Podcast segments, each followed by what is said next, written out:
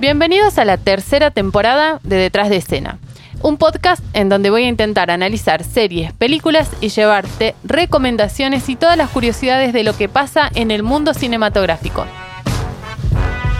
Yo soy Ale Casascau y hoy vamos a hablar de la mejor película de los últimos años de Argentina, que es Argentina 1985.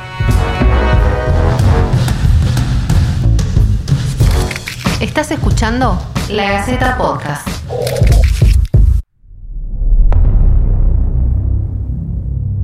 Vas a ser el fiscal del juicio más importante de la historia argentina. Estando yo en mi casa fui secuestrada. Me tuvieron encerrada meses. La responsabilidad jerárquica es de las juntas. ¿Cómo demostramos que ellos sabían?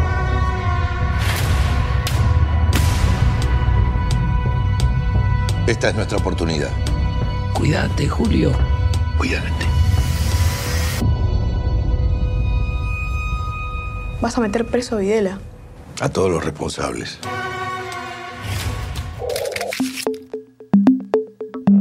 En día, principios del año 2023, encarcelar a los que idearon un plan sistemático para desaparecer personas nos parece lo más lógico.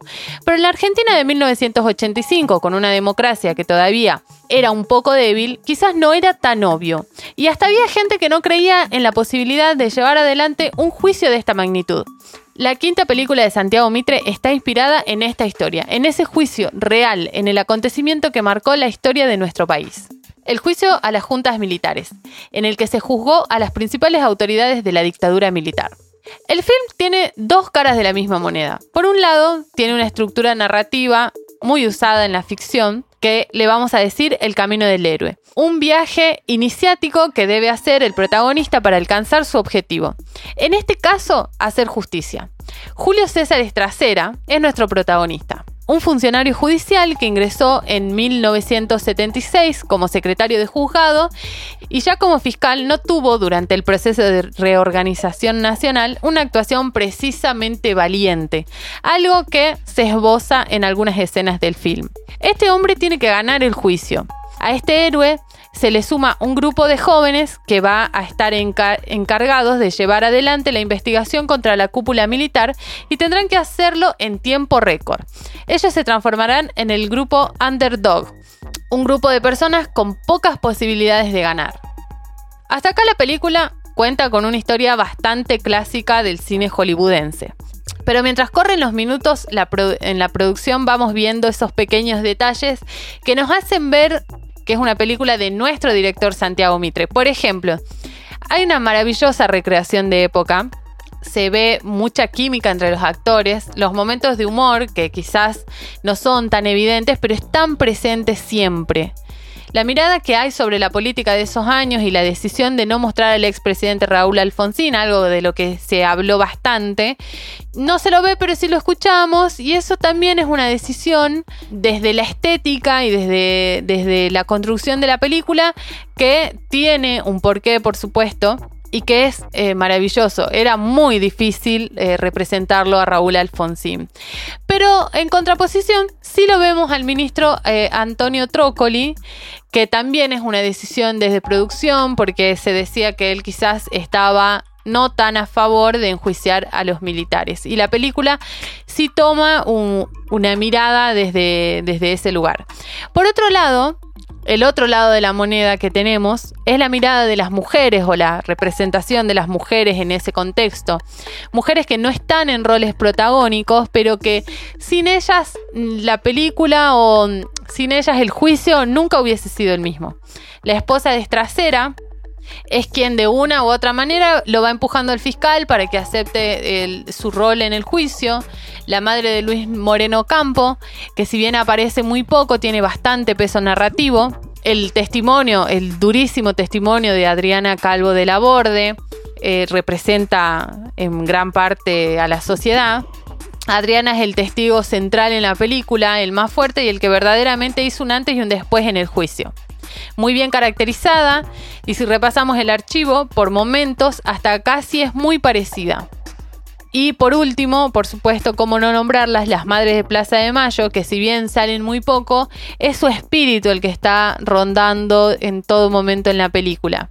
El conjunto de la dirección, las actuaciones y el guion consiguen que las dos horas y media de película fluyan con recursos cinematográficos, con mucha elegancia, muchísima emoción y por supuesto no tiene ningún bache narrativo. Es una película para arrancar a verla y no levantarte del sillón porque está ya en Amazon Prime, está hace bastante en Amazon Prime para verla si no tuviste la oportunidad de verla en el cine. Esta semana está en competencia en los Globos de Oro y seguramente le va a ir muy bien y, está entre las 15 prenominadas de los Oscar y por supuesto tendremos más noticias de Argentina 1985 porque seguramente va a quedar en la competencia eh, de los Oscars.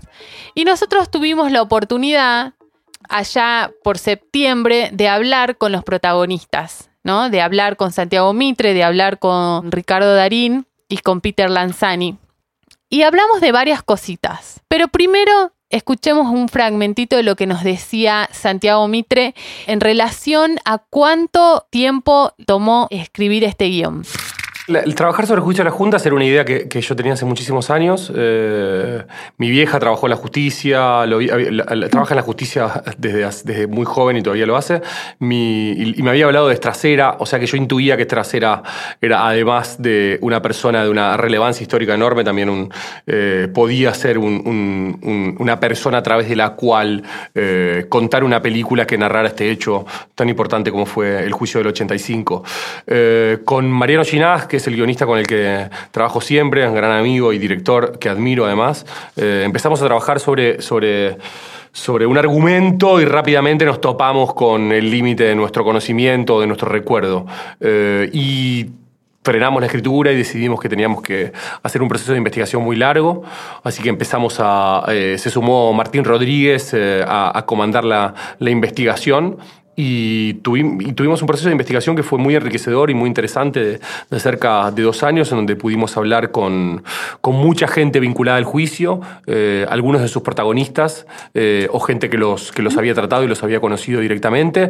Y fue nada, un proceso de un aprendizaje enorme y muy conmovedor también, porque entender eh, cómo fue eh, haber hecho este juicio, eh, que yo ya de por sí tenía tanta admiración por, y, entender qué sentían ellos en el 85, ¿no? donde la Argentina del 85 era muy distinta a la Argentina del 2022. Ahora pareciera que, que, que es algo evidente que había que juzgar y condenar a, los que comandaron la dictadura eh, asesina que sucedió entre el 76 y el 83. Pero en ese momento era una Argentina con una democracia muy débil, ¿no? O sea que hubo mucho coraje. Eh, y, mucha bueno y mucho arrojo por parte de los de los que de los que de los que de los que hicieron el juicio y por parte de los testigos que se sentaron a, declarar y a contar las atrocidades que vivieron eh, en una sociedad en donde las personas que los habían secuestrado y torturado todavía estaban libres.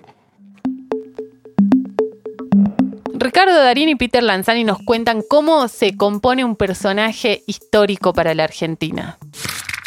En principio con respeto, ¿no? Porque se trata de, una persona, en mi caso, que, existe y, es parte de la historia de nuestro país. Eh, Después, eh, creo que lo más inteligente que tiene el guion y la historia es que no, no se busca hacer una película documental. Entonces, no, no buscamos copiar a a Luis Moreno Campo o, a Estracera. Eh, en base a eso teníamos un poco de libertad, sí agarramos algunas características que nos ayudaron a, entrar un poco en la historia y saber más o menos cómo movernos, pero en base a ensayos con Santi o lecturas del guion o, charlas con Richard para de alguna manera u otra acercarnos en, la relación, que me parece que es más importante, fuimos encontrando qué es lo que queríamos contar eh, a, a raíz de lo que nos pedía el guion. Es un poco lo que dice Peter, está la, línea inicial, el puntapié inicial de todo esto es un guion.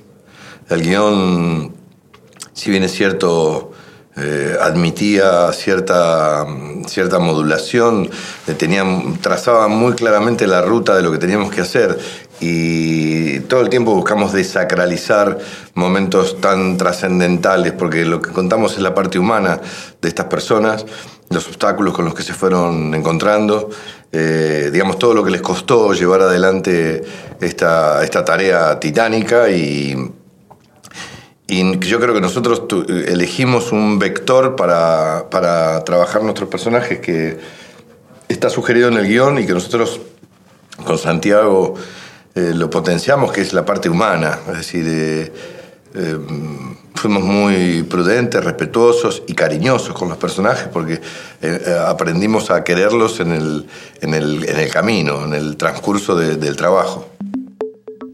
Argentina 1985 es una película que estuvo en muchos festivales internacionales. Tuvo una ovación increíble en el Festival de Venecia, por ejemplo. Le preguntamos a ellos cómo percibieron este recibimiento del público extranjero.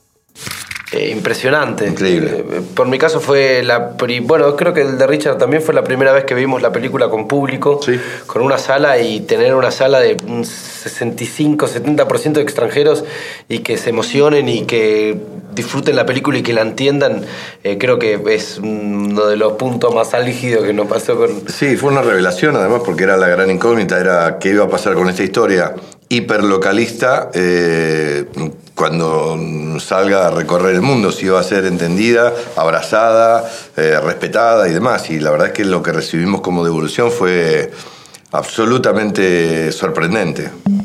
No podíamos no preguntarle a Ricardo Darín sobre cómo se filmó el alegato final, que es el momento más culmine de la película. Como se, como se nota claramente en la película, todo está orientado hacia ese punto. Eh, digamos, todos los personajes están al servicio de llegar a esa instancia, eh, una vez que tienen en claro que muchas cosas pueden depender de eso. Eh, para mí fue natural, te diría, y eso se debe a que la escritura de ese texto para mí es muy prodigiosa. Eh, cuando como actor tenés la posibilidad de tener un texto de semejante envergadura, con altos impactos, pero que al mismo tiempo suena lógico y natural, es tranquilizador porque no tenés que luchar contra un texto, sino acompañarlo, eh, sentirlo, permitir que te atraviese y, eh, y que exista la posibilidad de que puedas transmitirlo de la misma forma. Yo siempre me sentí muy tranquilo con respecto a, a ese texto.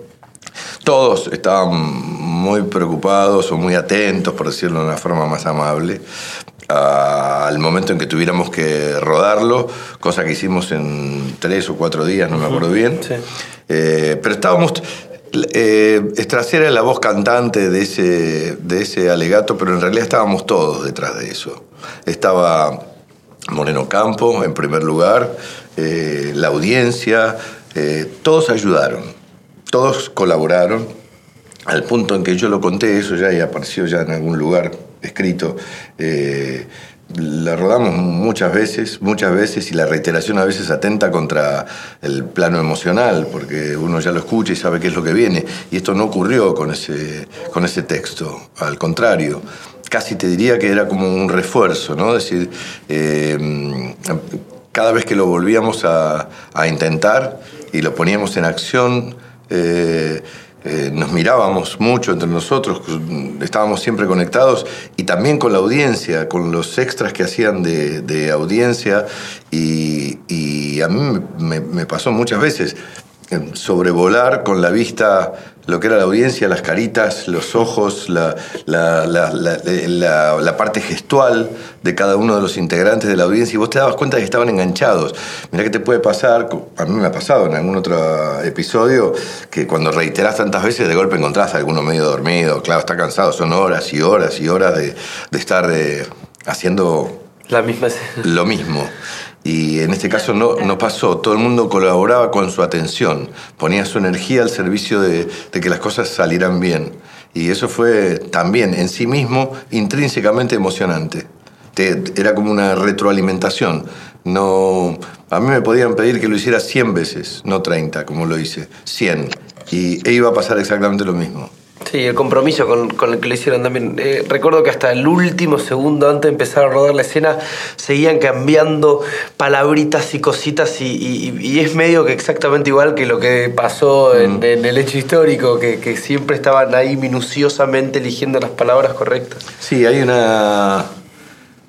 Hay una escena que finalmente no quedó en la edición final eh, y era una escena muy cortita, casi te diría es un plano, ¿no? Una escena de Estracera en el baño, escribiendo eh, sobre la tapa del inodoro, escribiendo unas cosas que se le ocurrieron a último momento para, para incorporar al alegato. A mí me gustaba mucho ese plano, pero no sé.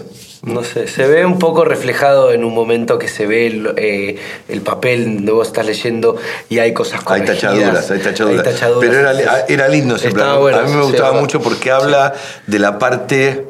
em, no naif, pero sí de la parte desestructurada de lo que es cuando hay un aporte humano y una sensibilidad está puesta al servicio de, de transmitir un sentimiento y una idea. Y me gustaba esa, esa especie de fuga que es que un tipo eh, que se supone que lo tenían tan planeado durante días y semanas y meses y a último momento se le ocurre una cosa y va y, en el baño escribe sobre una servilleta. Este, a mí me gustaba mucho ese plano, pero finalmente no quedó. Bueno, muchísimas gracias. Por favor, al Por contrario. favor, gracias.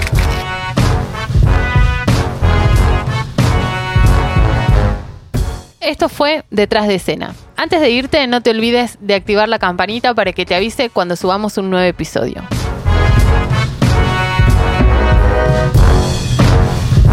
Esto fue La Gaceta Podcast.